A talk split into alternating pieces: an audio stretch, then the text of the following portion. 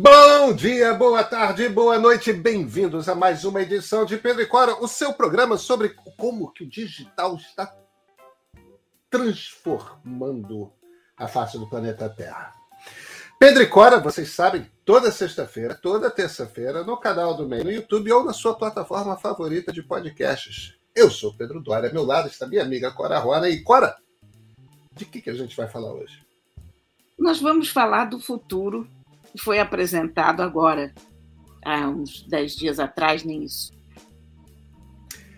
CES, Consumer Electronics Show, a maior feira americana de tecnologia, que não está falando de celular novo, não, tá? Está falando principalmente de como que a vida na sua casa e fora dela vai ser completamente mudada pelo digital. Você quer saber como? A Cora anotou tudo e vai te contar. Vem.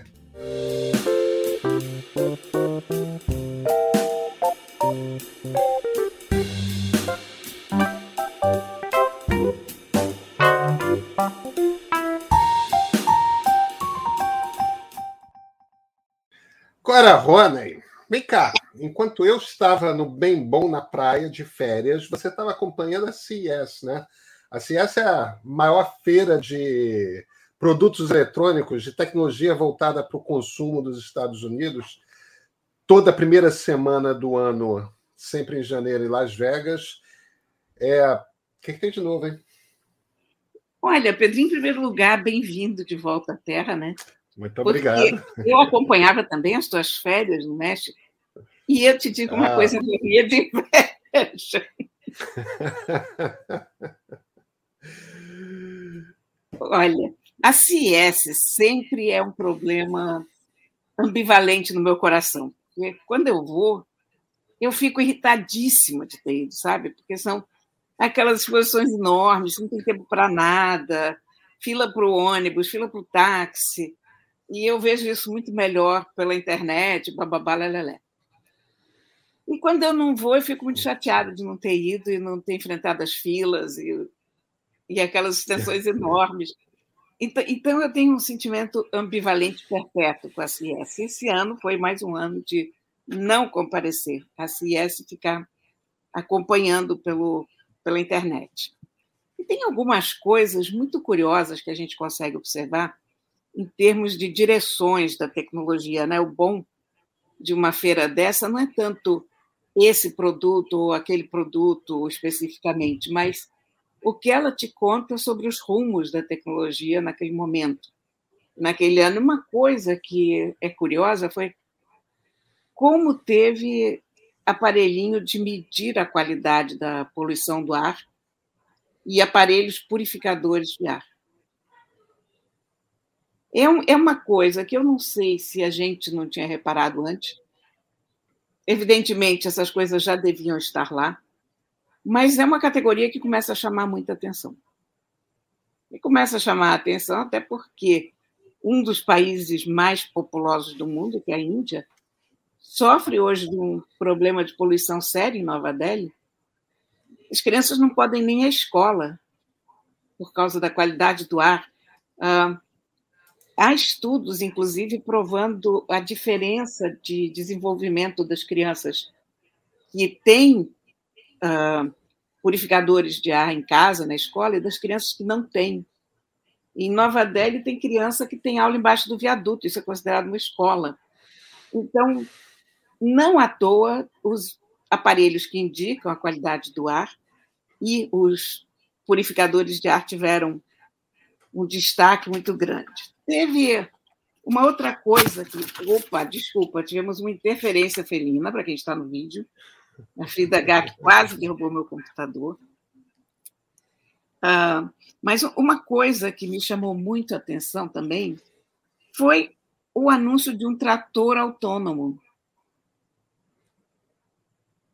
Da, daquela grande fabricante John Deere de, de tratores americana e com a modesta pretensão de alimentar o mundo.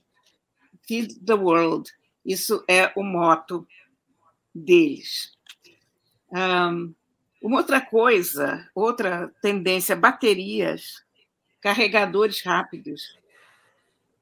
Isso está tendo muito. algumas novas tecnologias de bateria também. Ah, robôs domésticos. Tem um robô agora que é uma perfeição. Ele, olha, ele só falta sapatear e dar beijo na boca, porque o resto ele faz. Ele aspira, ele passa o pano, ele se limpa, ele tira aquele pozinho de dentro dele, ele tira a água suja de dentro dele, ele se repõe água limpa. Enfim, ele faz absolutamente tudo. Ah, é uma empresa. Gente, anotei o nome aqui, mas depois eu vou me lembrar do nome da empresa que fez. Mas tem um outro robô que também me chamou muita atenção, que é um robô carregador. Então você imagina um robô. Pensa no robô aspirador, esse todo mundo já tem em casa, sabe mais ou menos imaginar como é que ele funciona. Então você tem um robô carregador que anda pela tua casa e pode levar as coisas de um lado para outro. Ele é pensado basicamente para pessoas que têm dificuldade de locomoção, para poderem levar eventualmente a roupa suja para a máquina de lavar ou para poder levar as compras para a geladeira. Mas eu fico pensando que dentro de casa pode ser útil para muitas outras coisas também. Claro. E, e vai acabar tendo formas mais baratas e. É, eu, eu, eu, ainda quero um, um robô para me trazer a, a, cerveja gelada quando eu estou assistindo minha série, sabe, Cora? Isso eu acho que é, ele, ele só não abre a geladeira, mas se você puser. Ele, olha aqui. e ele carrega 12 quilos, hein? Ele é, mas, mas eu tenho que ir na geladeira pegar a cerveja e botar dentro, hein? Não, você pode botar uma daquelas coisas de gelo nele, uma ah, bota a, a cerveja, com certas adaptações, mas vamos chegar lá. Mas, enfim, cada vez mais robôs dentro de casa, né? Esse robô carregador, é. eu achei uma ideia bárbara, porque ele é um robô que pode obedecer a controle remoto, mas ele obedece ao, ao aplicativo dele. Então, você põe o, o roteiro, ele presta atenção em obstáculos, animais domésticos, ele tem uma série de câmeras como sensores para não sair atropelando ninguém. Então, você imagina que mão na roda que isso pode ser. Né? E um, uma outra coisa interessante, você tem uma TV The Frame, né? Tenho. Da Samsung eu te comunico que ela está desatualizada. Ah. É. Ela só tem um ano de idade, Cora. Já, está, já é, é, é passado, porque a nova The Frame suporta NFT. Ah. Então, ela inclusive tem uma plataforma para você descobrir e investir em NFT e expor os seus NFTs. É, Para as pessoas que não sabem, a televisão do frame da Samsung é uma televisão interessante, que é o seguinte: ela, ela parece um quadro. É, ela é feita para não ser uma televisão, para ser um quadro que você pendura na parede. Ela tem uma moldura, inclusive, você pode escolher se é uma moldura marrom, mas é uma moldura de quadro. E o truque dela é que toda a aparelhagem dela não está nela, está numa caixa que fica no seu rack, junto com a caixa da televisão a cabo, com, com quaisquer outros aparelhos, né? Então, dessa forma, é só uma tela que, com essa moldura que você pode pendurar e, quando a televisão está desligada, ela não está desligada. Ela, ela apresenta um quadro, uma imagem que, que, é como se fosse um quadro pendurado na parede mesmo. E o que a Cora está contando é que agora pode ser a arte digital é, é, de blockchain, né?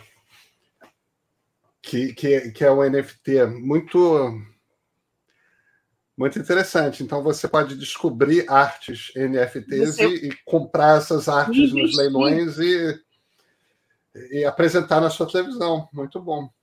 Tem mais uma coisa que eu achei interessantíssima. A Samsung lançou um projetor chamado Freestyle. E não sei se você chegou a tomar conhecimento de um projetorzinho da Sony algum tempo atrás, que era um bloquinho desse tamanho, e projetava em qualquer parede. Então, você, se você tivesse uma parede branca, você tinha uma tela do tamanho que você quisesse. E, e, e era uma coisa tipo do tamanho de uma mão. É, muito pequeno. E esse da Samsung é um, uma proposta igual, no mesmo tamanho, porém, ele tem 180 graus de movimento. Então, você pode projetar no teto, por exemplo. E ele funciona como praticamente como uma caixa inteligente. Aceita comandos e, e muda a luz, tem som som ambiente embutido nele, e é uma coisa mínima que você pode botar numa bolsinha e carregar. Inclusive, a proposta de lançamento dele está em pré-venda nos Estados Unidos, é que se você comprar ele antecipadamente, você ganha uma bolsinha para carregar e tal. E, e, ele é muitíssimo mais barato, porque o da Sony era uma coisa ainda muito cara, e esse aqui tá chega numa faixa, eu acho, em torno de 800, 900 dólares, uma coisa assim. Enquanto isso, aqui no Brasil, a gente teve o lançamento do S21 FE, o Fun Edition. O, o, celular, o celular novo da Samsung. O é, celular o, premium, né? É, o, S, o S21 é o topo de linha da Samsung, que não dobra a cintura nem o lado. realmente os topos de linha esse ano são dobráveis, mas o, o S21 é o, o topo de linha do telefone reto, digamos assim. Eu acho realmente que o S21 foi o melhor telefone do ano passado, ponto, porque ele junta todas aquelas coisas que você quer no telefone e entrega maravilhosamente bem. E o Fun Edition é uma edição um pouco mais barata, mas com algumas modificações feitas por sugestão dos usuários da Samsung. Samsung tem uma legião de usuários que nem se acham usuários, são fãs, né? E uma das sugestões é a câmera de selfie muito boa. Então, nesse caso do Fan Edition, você tem três câmeras traseiras, você tem uma ultra wide de 12 megapixels, você tem a wide comum de 12 megapixels, uma teleobjetiva de 8, mas a câmera de selfie tem 32 porque é a câmera que você usa a maior parte do tempo, ou que os usuários do, do Edition usam a maior parte do tempo. Está muito bonito esse aparelho, eu ainda não, não estive com ele pessoalmente, mas pretendo estar em breve. Eu tenho um problema com câmeras de selfie. Eu sempre acho que elas distorcem demais, sabe? Isso tem melhorado muito. É, eu... eu, sei, mas as, as câmeras. A, a, as câmeras boas, de fato, ainda são as câmeras traseiras, né? Vamos ver o que, que o Fan Edition nos traz. Eu ainda, eu ainda não, não vi esse aparelho, mas eu devo receber ele para teste dentro de uma semana, eu acho, uma coisa assim. Aí eu vou poder te dizer. É 5G, naturalmente, porque eu acho que hoje em dia ninguém mais nem pensa em não 5G. Mas o que, que você achou dessas coisas que eu anotei da, da CIA? Cora, Cora, eu acho que é, tem algumas coisas que me chamam a atenção. É, uma das coisas que eu gosto na CES é que, diferentemente do que a CES era alguns anos atrás, é, dez anos atrás, ela era uma, era uma feira em que as coisas realmente relevantes eram empresas do Vale do Silício. Quer dizer, é, é, Microsoft, Google, lançamento de gadgets é, muito ligado ao Vale e tudo mais. A Apple, até 2006, estava é, sempre na CES também, foi quando a, a Macworld Expo acabou, né? É, 2007 a Apple faz o sai da CES e faz aquele lançamento do iPhone que foi que foi super marcante, mas para roubar os holofotes da CES. E de uns 5, 6 anos para cá, a CES voltou à natureza dela. É. Voltou a ser uma feira de, de produtos eletrônicos, produtos digitais, claro, mas coisas para o cotidiano, né? para casa. Consumer é... Exatamente. Produtos de consumo, quer dizer, não é uma feira de celulares. Não é uma feira de tablets. É claro que tem lançamento de celular, é claro que tem lançamento de tablet mas os carros mais interessantes são lançados na CES, os robôs mais interessantes são lançados na CES tal. Então você, eu tenho a impressão que a CES é um lugar que eu eu não fui nas últimas duas por causa da Covid. É, desse ano e no ano anterior, até tirei férias, mas eu, eu vinha vindo, eu vinha indo à CES. E eu gostava justamente dessa coisa de. Eu saía da feira um pouco com a impressão fora o fato de que tinham painéis muito interessantes que você aprendia ouvindo com especialistas, eu, eu saía com uma impressão da CIES de que é um pouco o que você estava falando. Eu estou entendendo como é que o futuro da nossa vida vai ser. É... E você está descrevendo a essência isso, né? Como é que é o nosso entretenimento audiovisual, como é que é, a, a, televisão, obviamente, está mudando. Você vê, o, do que, que você falou? Você falou da, da Frame, que é a televisão que virou um quadro na sua parede, e você falou de projetores. Quer dizer, a ideia de você ter um aparelho que é só uma televisão e que ocupa um espaço é, na sua parede é, é uma ideia que me parece que vai morrer brevemente. Você não vai ter uma. A televisão, você já não tem alguns anos, algumas décadas, o, o tubo de raios catódicos, né?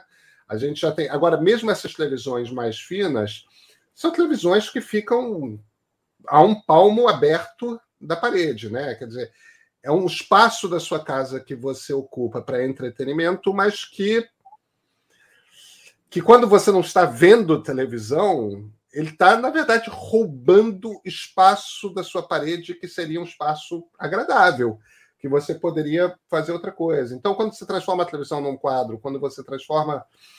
É, quando você bota ela num projetor, ou seja, ela não precisa estar em lugar nenhum, você está, de certa forma, resolvendo isso, né? Tem aquelas televisões que a LG andou fazendo também, que são rolos, né? Que a televisão é. desce como se fosse uma cortina quando você precisa. É...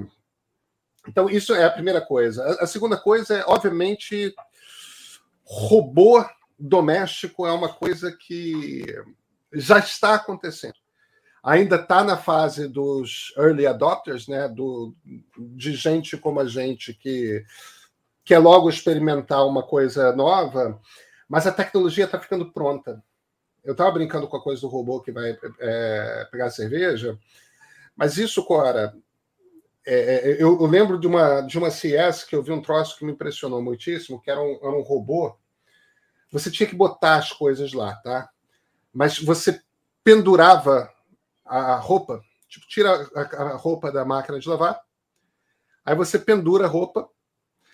Esse, esse robô secava, passava e dobrava. E te entrega a roupa. Esse robô existe o, o, fato de não ter explodido quer dizer, obviamente, que ele não deve funcionar tão bem assim ainda. E é um robô de 1.100 é dólares, tal, mas, mas era um, não, não, 1.100 dólares. Quer dizer, é caro para a gente, né? Que estamos com dólar Paulo Guedes, a gente está falando de. Eu caso com esse robô, hein? Agora, é, é uma coisa maravilhosa, né? E, e aí você fala, e eu faço uma ligação, Cora, com esse, esse trator da John Deere. Imagina aquelas fazendas gigantescas de, de Goiás, que são. Tem, a gente tem umas fazendas em Goiás, no Mato Grosso, que tem o tamanho de um país europeu. Né? É, é, essas fazendas, dependendo do país europeu, se a gente estiver falando de Mônaco, Ai. Luxemburgo, é, é, é, tipo dá, dá 10, né? É, é essas fazendas com, contratam, compram 10 desses tratores. A John Deere também tem colheitadeiras, né? Tem. Você vai controlar uma fazenda que alimenta um país com seis pessoas dentro da casa grande com monitores gigantes na sua frente. Então, a gente está chegando num ponto da automação em que o nível de desemprego que vai ser gerado vai ser uma coisa imensa. É o desemprego que, para um país como o Brasil, quebra o país. Quebra o país pelo seguinte: a gente tem uma quantidade muito grande de mão de obra pouco qualificada. mas que encontra emprego como, sendo caixa de supermercado, que encontra emprego fazendo serviços domésticos, que encontra emprego pilotando trator em, em, fazenda. Esses empregos são os primeiros que vão embora, Cora. E, e, e, a impressão que eu tenho, é uma das grandes aflições que eu tenho nessa corrida eleitoral, rigorosamente nenhum dos candidatos à presidência está se tocando de que eles provavelmente vão terminar este mandato que eles vão assumir em 2023. É, quatro anos depois, a gente já vai estar vivendo essa onda de desemprego no, no início. Entende? Porque você pega uma família de classe média é, que ainda tem uma, uma funcionária, um funcionário é, doméstico, é, que faz a comida, que lava a roupa, que passa, tudo mais, que, que, que, que limpa a casa, passa o aspirador. Cora, um robô de 1.100 dólares que, que seca, passa e dobra é caro. Mas se você calcula o custo de, de, de, de, um funcionário, de uma funcionária que faça isso ao longo do ano, tem uma hora que essa automação da casa vai transformar a, a classe média brasileira, por exemplo, numa classe média europeia, numa classe média americana, de que você não contrata mais gente para fazer serviço na sua casa. Quando precisa. Entende? E você hoje consegue contratar e você não consegue fazer isso nos Estados Unidos e na Europa, porque lá a mão de obra custa o preço que mão de obra tem que custar. Aqui é muito barato, justamente por causa dessa baixa qualificação da nossa mão de obra. É, eu, eu, eu fico, por um lado, muito fascinado pela tecnologia, mas eu tenho esse meu outro lado que fico, cara, tem tá vindo aí um caminhão que vai atropelar a gente. é um daquele, é uma daquelas jamantas, né? Vai pegar a gente de jeito, cara, e vai ser, vai ser feia a crise. Eu acho que tudo leva a gente a o ponto que eu acho que deveria estar sendo discutido há muito tempo e que aqui no Brasil mal se toca, que é o da renda mínima universal. Porque eu não claro. vejo outra saída, sabe? Porque não claro. há educação que sirva para tirar a gente desse buraco. Porque o número de empregos cada vez é menor no mundo. E o número de pessoas continua sendo cada vez maior. Então, essa conta não fecha. É, é e, o raciocínio está torto, sabe? Porque quando você pega. Que, que, os partidos que deviam estar atentos a isso são os partidos de esquerda. Os partidos de esquerda estão preocupados, tipo, o, o, o discurso do Lula, por exemplo, é um discurso de vamos reverter é. as mudanças da, da, da, reforma trabalhista que Michel Temer fez. O problema é o seguinte: a gente já está com desemprego. A, a, a, gente tem uma profunda dificuldade de fazer com que startups nasçam. Aí você vai dobrar o custo do salário de tudo quanto é, é pessoa, você vai na verdade, empregar menos gente, e menos gente, e menos gente. Quer dizer, esse benefício da, do, do custo que, que a reforma trabalhista traz, isso, isso não resolve o problema do desemprego por automação. Agora, por outro lado, quando você pega políticas que, que, como o, o do Bolsa Família, Muita gente não se toca que o Bolsa Família é uma política cujo grande efeito não é nos grandes centros urbanos brasileiros. A classe C não era uma classe que estava no Bolsa Família. A classe C é uma classe que ascendeu à classe média, né? Ao, ter poder de consumo, trabalhando trabalhando em oficinas mecânicas, trabalhando com é, é, eletricidade, trabalhando. Esses trabalhos todos começaram a ser melhor remunerados num determinado momento. O Bolsa Família é forte no interior do Nordeste. No... O problema é que o valor do Bolsa Família te serve de muito pouco na periferia de São Paulo ou na periferia do Rio de Janeiro. É muito pouco dinheiro. Você tem que pagar uma renda mínima maior para essas pessoas terem um mínimo de qualidade de vida. E, e se você sobretaxar. É... Você vai ter que fazer uma reforma tributária imensa e você vai começar a ter que ser muito inteligente em que, que você gasta dinheiro no, no, no Estado que é, eu não estou fazendo uma pregação de Estado mínimo por Estado mínimo, não, até porque não, isso que eu estou falando não é Estado mínimo. Eu estou falando de um Estado que vai precisar dar uma assistência social imensa para as pessoas. É... Agora, precisa aumentar, melhorar muito a qualidade do ensino, precisa melhorar muito a qualidade da saúde.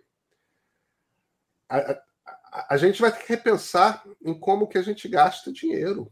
É, como é que o Estado gasta dinheiro, em quais são as prioridades do Estado. E a, a, prioridade do Estado é fazer distribuição de energia elétrica? É, é, é, ter funcionários públicos cuidando de distribuição de energia elétrica? Ou não é melhor a gente ter empresa privada cuidando disso e cobrar imposto dessa empresa? Entende? É, a, a prioridade do Estado é ter uma Petrobras? No momento que a gente sabe que petróleo tem que acabar, não é que petróleo vai acabar, petróleo tem que acabar. É, a gente não então, sabe quando ainda, mas mas está escrito. Sim, é, eu, eu, eu, a gente vai precisar ter uma política social muito agressiva e e, e, e a direita não parece preocupada com isso. E a esquerda está preocupada com isso da maneira errada. É, eu, eu não estou otimista, não, Clara. Não, eu também não. E, aliás, eu acho que toda discussão sobre reforma trabalhista é uma discussão do século passado. Nós ultrapassamos este ponto. Não adianta você. A discussão agora é renda mínima. Você tem que fazer alguma coisa para garantir que as pessoas vivam mas não é criando uma lei trabalhista que torne a empregabilidade impossível. Há pouca é. empregabilidade que haverá, porque cada vez você tem menos. Olha, é, eu, eu, eu no supermercado, a maior parte dos caixas no supermercado hoje já é aquela caixa automática. E vou te dizer, porque o, o supermercado que eu vou é muito pequenininho e porque, evidentemente, o pessoal que frequenta de tarde ao pessoal aposentado, pessoal mais velho e tal. Então, eles põem ainda uma pessoa vigiando aquelas caixas que você vai sozinho, porque as pessoas se enrolam ou para ajudar e tal. Mas não é necessário. É. Então, cara, que caminho, que, em que mundo que as pessoas estão vivendo? Né? É, a, o, o, problema da lei trabalhista é o seguinte: a gente precisa de uma lei trabalhista para proteger as pessoas de serem exploradas pelos Ubers da vida, né? Que aqui é, sim claro. é um troço que é uma, é uma escravidão, é, é uma escravidão contemporânea. É, é o, o, eu estou falando do Uber, mas é, serviço de entrega, esse tipo de coisa toda. É, a gente não precisa de uma lei trabalhista para a grande indústria que contrata dezenas de milhares de operários. Isso não existe mais.